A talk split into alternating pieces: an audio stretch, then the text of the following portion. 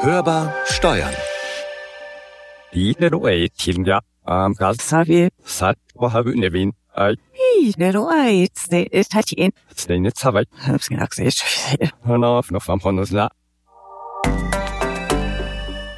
Was war das denn jetzt? Das klang irgendwie komisch, ne? Als ob unsere Systeme, unser Aufnahmegerät irgendwie kaputt ist. Keine Ahnung. Also, nochmal. Also, heißt das jetzt der oder die? Was denn? Ja, wenn überhaupt das. Ich dachte jetzt der oder die? Ja, was denn jetzt? Ach, ich verstehe wieder gar nichts mehr. Also, nochmal von vorne. Hörbar steuern. Der DATEV-Podcast. Mit Konstanze Elter und Carsten Fleckenstein. Wir reden einfach drüber. Also mit einfach reden war da jetzt eben mal nix. Hat uns jetzt ein Virus erwischt oder was? Fühlst du dich krank? Also ich jetzt nicht, aber Naja, das krank nicht. Aber vielleicht war das ein Cyberangriff. kann schon sein. Ja. Was man gegen Cyberangriffe tun kann, im Großen und Kleinen und wie man da vorsorgen kann, dass das eben erst gar nicht passiert. Darüber reden wir heute und zwar einfach. So, jetzt will ich aber mal wissen, wie das heißt. Also welche Artikel und so. Jetzt guck doch mal im Duden nach. Also, hier steht Virus, das oder der. Ja, toll. Das wussten wir jetzt schon. Danke, Duden. Ja, das geht ja noch weiter. Jetzt warte erstmal ab. Substantiv, Neutrum oder Substantiv, maskulin. Sag ich doch. Etwas Geduld bitte. Die Bedeutungen kommen ja jetzt erst. Also kleinstes krankheitserregendes Partikel, das nur auf lebendem Gewebe gedeiht. Ja, das wissen wir ja auch irgendwie. Weiter kannst du überspringen. Ja, wie gesagt, etwas Geduld bitte. Grammatik. Jetzt kommt's. Das außerhalb der Fachsprache auch der. Ah, hier, warte mal. Zweite Grammatik meist der, Kurzform für Computervirus. Also der. Hätten wir das. Oder müssen wir das jetzt auch gendern? Jetzt die Virin womöglich, Naja, oder da was? wäre es einfacher mit dem grammatischen Artikel. Dann hätten wir uns das ganze Nachschlagen auch sparen können. Naja, so oder so, wir reden heute über diese kleinen Programme, die sich auf Rechnern oder Servern einnisten und Daten ausspionieren oder eben sonstigen Schaden anrichten. Also Cybercrime lautet das Stichwort. Kein Kavaliersdelikt, ein Verbrechen, das sich eben immer mehr ausbreitet. Und auch hierzu habe ich wieder mal eine Studie gefunden für euch. Das war so klar. Ja, aber es ist wirklich ganz interessant. Und zwar hat die Allianzversicherung Mitte Oktober einen Bericht zum Thema vorgelegt. Und die Experten dort bezeichnen das Ganze als digitale Pandemie durch Ransomware. Also Pandemie ist irgendwie das Wort des Jahres. Ja, und hier passt es aber wirklich auch ganz gut, weil es gibt halt neue Cybercrime-Trends, also sprich nicht nur neue Viren, sondern tatsächlich auch Trends, wie die Kriminellen ihre, ja, ihre Gewinne scheffeln, muss man ja schon so sagen. Und zwar gibt es da zum Beispiel nicht nur einfache Erpressung, sondern Einfacher reicht nicht mehr. Nee, also doppelt und dreifach, sprich, also es werden dann nicht nur die Daten auf deinem Rechner verschlüsselt oder auf den Unternehmensrechnern, sondern es wird dann eben auch damit gedroht, dass man Kundendaten ins Netz stellt zum Beispiel. Ziemlich perfide, Ja. das Ganze. Es gibt aber eben auch Angriffe auf Lieferketten. Das ist ja jetzt in Pandemiezeiten auch nochmal zusätzlich erschwerend. Ja, oder eben Angriffe auf öffentliche Verwaltungen ist ja auch möglich. Also ist ja beispielsweise in Irland passiert im Frühjahr dieses Jahres. Stimmt, ich erinnere mich. Ja, da wurden ja IT-Systeme des irischen Gesundheitswesens Opfer einer Verschlüsselungsattacke. Also wie dem auch sei, die öffentliche Wahrnehmung, die steigt eben durch diese ganzen Fälle. Und man muss sich dann natürlich auch fragen, wie hoch ist der volkswirtschaftliche Schaden? Also natürlich entsteht den Unternehmen und auch der öffentlichen Verwaltung Schaden, aber der Schaden, der der Volkswirtschaft entsteht, den muss man ja auch angucken. Und der ist nicht mit einer einzigen Zahl zu beantworten. Und die Antwort hängt eben auch davon ab, was man alles darunter subsumieren will. Das sind einmal die Angriffe, bei denen das Internet nur als Werkzeug dient, um sich beispielsweise durch Phishing persönliche Daten der Opfer zu verschaffen. Eine weitere Masche sind vorgebaute Seiten, die als Schaufenster betrügerischer Online-Shops fungieren. Die IT der Opfer ist in beiden Fällen lediglich Mittel zum Zweck. Am Ende geht es dabei stets um klassische Betrugsdelikte. Und die Schadenssumme bei dieser Art von Kriminalität 88 Millionen Euro für das Jahr 2019 allein in Deutschland. Und dies ist nur der Bruchteil der angezeigten Fälle. Viel größer sind die Schäden, bei denen die IT-Systeme selbst das Angriffsziel sind. Etwa indem Datenbestände verschlüsselt und erst gegen Lösegeldzahlung wieder freigegeben werden. Solche Ransomware-Angriffe haben im Jahr 2020 laut Bitcoin in Deutschland immerhin einen Schaden von 24,3 Milliarden Euro verursacht. Viermal mehr als im Jahr davor. Noch viel teurer wird es, wenn man die Folgekosten von IT-Angriffen mit einkalkuliert. Also beispielsweise Produktionsstillstände bei den Unternehmen, temporäre Unerreichbarkeiten, Diebstahl von Know-how und Kundendaten, Reputationsverluste, den Neuaufbau von angegriffener Technologie und die Abwehr weiterer Angriffe. Laut Bitkom steigen damit die Kosten für das vergangene Jahr auf schwindelerregende 223 Milliarden Euro. Ein neuer Negativrekord. Dazu kommt, knapp 90 Prozent der befragten Firmen bekannten, schon einmal Ziel von Cyberangriffen gewesen zu sein. Und die Zahl der Angriffe nimmt weiter zu. Deshalb sollten Unternehmen besonders wachsam sein, um nicht Opfer einer Cyberattacke zu werden. Hörbar im Gespräch. Wir haben uns heute Kollege Michael Oechsler ins Studio eingeladen, der sich in den vergangenen Monaten verstärkt mit dem Thema Cybercrime befasst hat. Hallo Michael. Servus Carsten. Du warst ja beim Klinikum Fürth und hast dich mit jemandem getroffen, den es sozusagen erwischt hat. Ganz genau. Das Klinikum Fürth hat es getroffen. Insgesamt wurden dort 30 PC-Systeme infiziert von einem Virus. Zum Glück waren das nicht so diese klassischen medizinischen Geräte im OP oder so, wie man sich jetzt das vielleicht vorstellen mag, sondern wirklich Büroarbeitsplätze. Gute Nachricht ist auch, das Virus konnte gestoppt werden, bevor Daten verschlüsselt werden konnten. Weil das ist ja so das Szenario, das immer so am schlimmsten ist, das man sich vorstellen kann. Ja, du sprichst an, die eigene Vorstellungswelt, die malt ja auch durchaus gerne mal so richtige Horrorszenarien, in denen dann alles zusammenbricht. Aber wie sieht's denn wirklich aus mit der Realität? Oh, nicht schon wieder. Kannst du das nochmal sagen, bitte? Na klar, also die Realität ist da wirklich ein bisschen unspektakulärer. Jeder von uns hat ja vermutlich schon so dystopische Filme gesehen, wo alles schwarz wird und die Lichter ausgehen. Dieses Szenario ist relativ unwahrscheinlich. So war es auch im Klinikum Fürth. Und wie das genau abgelaufen ist, das kann uns Herbert Motzel erzählen. Er ist der Leiter der Stabstelle IT-Sicherheit. Wir haben eine E-Mail bekommen gut gemacht, äh, durchaus auf den ersten Blick vertrauenswürdig und da war ein Word-Dokument drin, in dem Word-Dokument war ein Makro drin, das wurde dann geöffnet und so nahm dann so das Übel seinen, seinen Lauf. Also ich habe selbst lange Jahre in der Unternehmenskommunikation für ein Klinikum gearbeitet und weiß daher auch, dass die sich echt gut sichern. Dann ist es ja eigentlich trotzdem erstaunlich, dass es möglich war, dass das Klinikum Fürth Opfer einer solchen Attacke geworden ist. Einerseits ja, andererseits nein, denn auch diese Cyberkriminellen, die professionalisieren sich ja auch. Und das hat mir auch der Dr. Thomas Nowey vom Zentrum für Digitalisierung in Bayern bestätigt. Er ist dort Sprecher der Themenplattform Cybersecurity.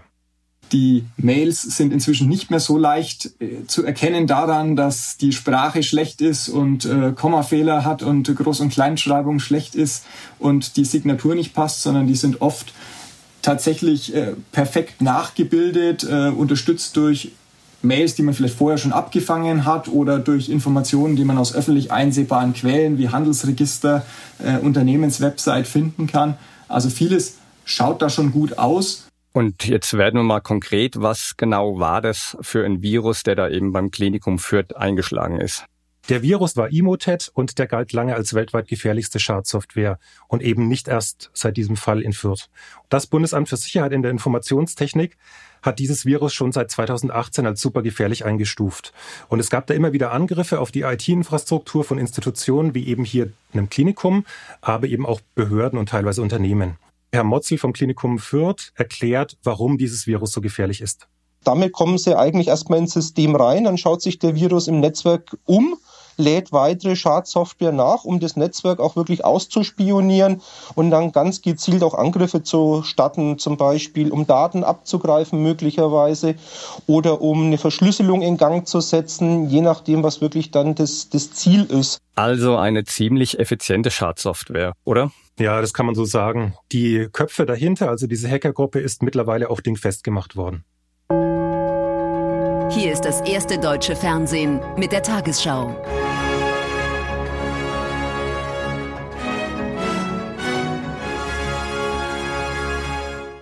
Deutschen Ermittlern ist mit Kollegen aus sieben Ländern ein bedeutender Schlag gegen organisierte Cyberkriminalität gelungen.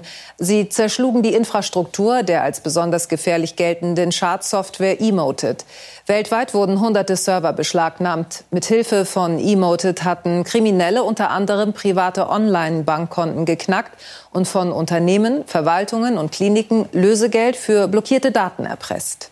Zwar sind die Macher von Imhotep geschnappt worden, aber dieser Virus war nicht der erste und er wird auch sicherlich nicht der letzte gewesen sein. Wir schauen mal auf ein paar Schlaglichter, welche Computerviren bislang für Aufregung gesorgt haben.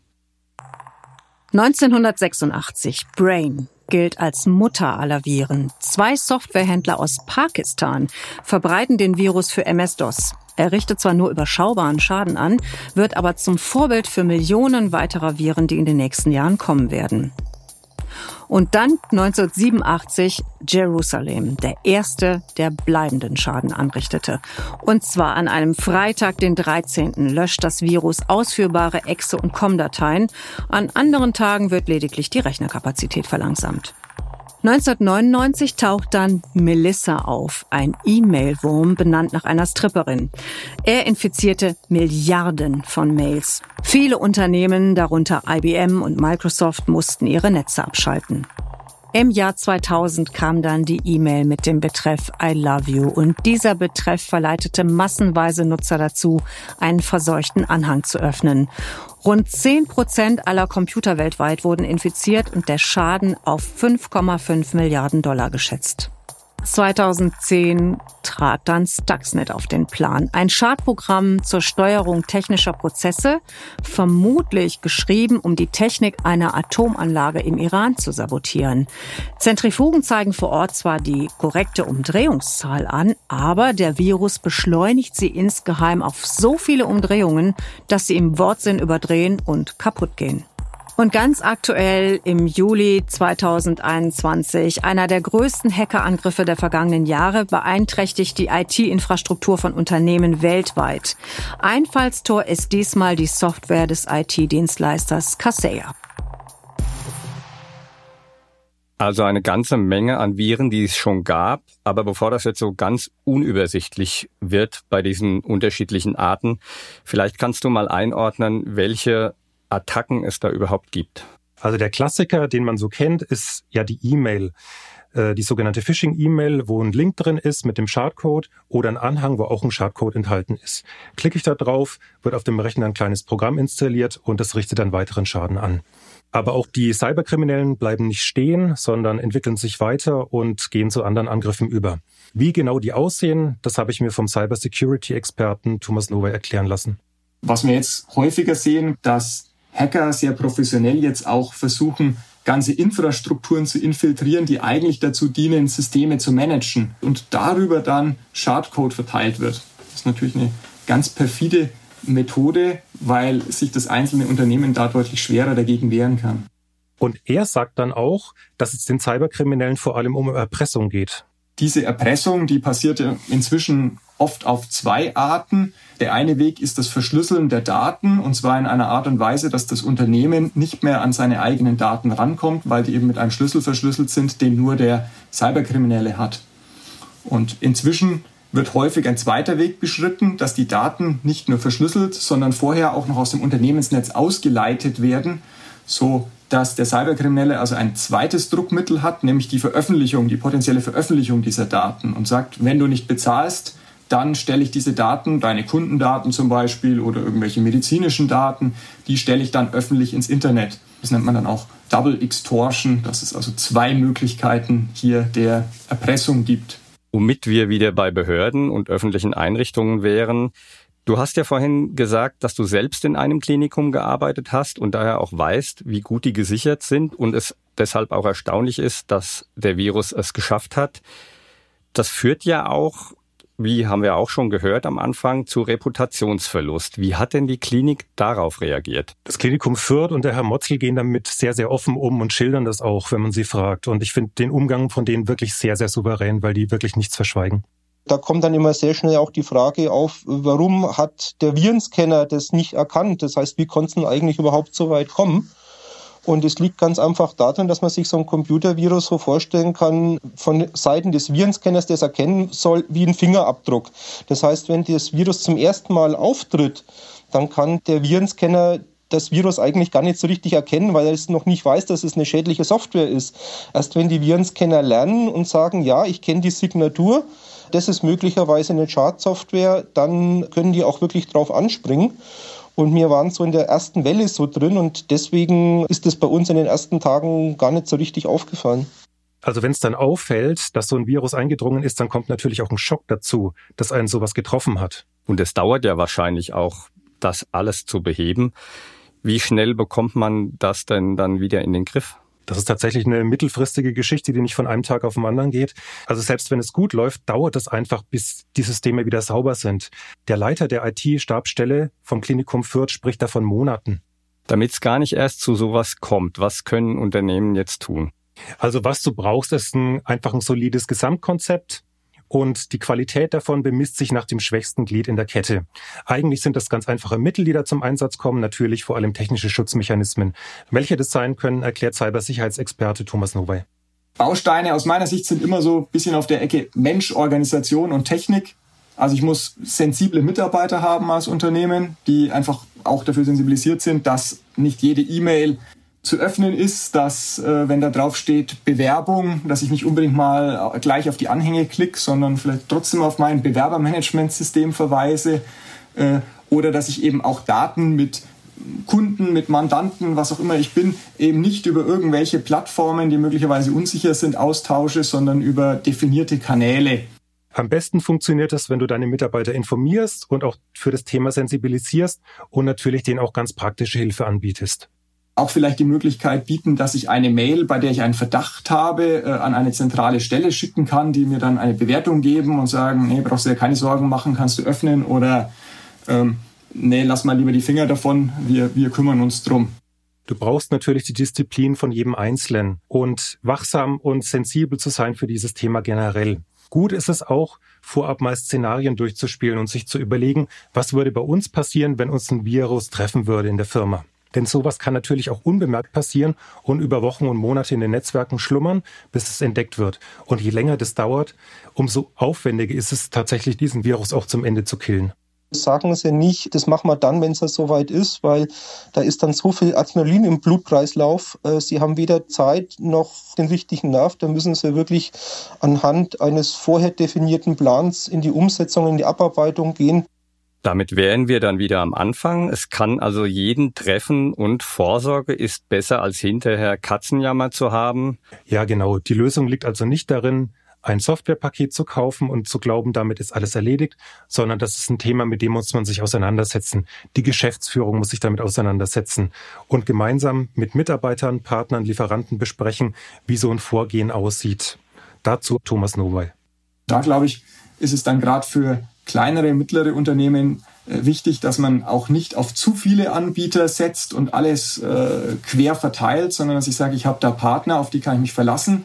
Denen kann ich vielleicht auch die Security-Frage stellen und sage, wie achtet ihr denn auf meine Daten? Was macht ihr da? Da kommt dann das Thema Datenschutz auch rein. Ja. Halten die sich an EU-Datenschutzgrundverordnung, also an die datenschutzrechtlichen Vorgaben, die bei uns gelten? Und wie stehen die zum Thema Sicherheit?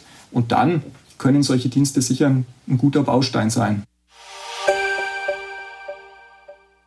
Also immer mal wieder die IT-Systeme anschauen, die Konzepte prüfen, zumindest aber einmal im Jahr und dann eben gucken, ob alles noch passt, ob alles noch im grünen Bereich ist. Wir sehen ja, wie schnell sich die IT-Welt ändert. Michael, danke, dass du da warst und pass gut auf deinen Computer auf. Sehr gerne. Ciao, Carsten zum Thema Cyberkriminalität und was ihr dagegen tun könnt, wie ihr euch schützen könnt, haben wir natürlich wie immer weiterführende Informationen, Links und Tipps in den Notizen zur Folge hinterlegt. Das war Hörbar Steuern, der DATEV Podcast. Und den könnt ihr gerne bewerten beim Podcast Dealer eurer Wahl.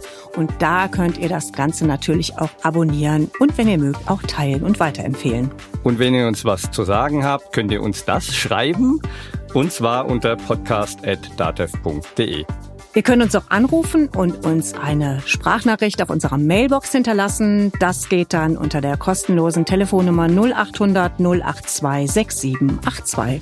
Mein Name ist Konstanze Elter. Mein Name ist Carsten Fleckenstein. Wir wünschen euch eine gute Zeit. Bleibt optimistisch. Passt auf eure Computer auf.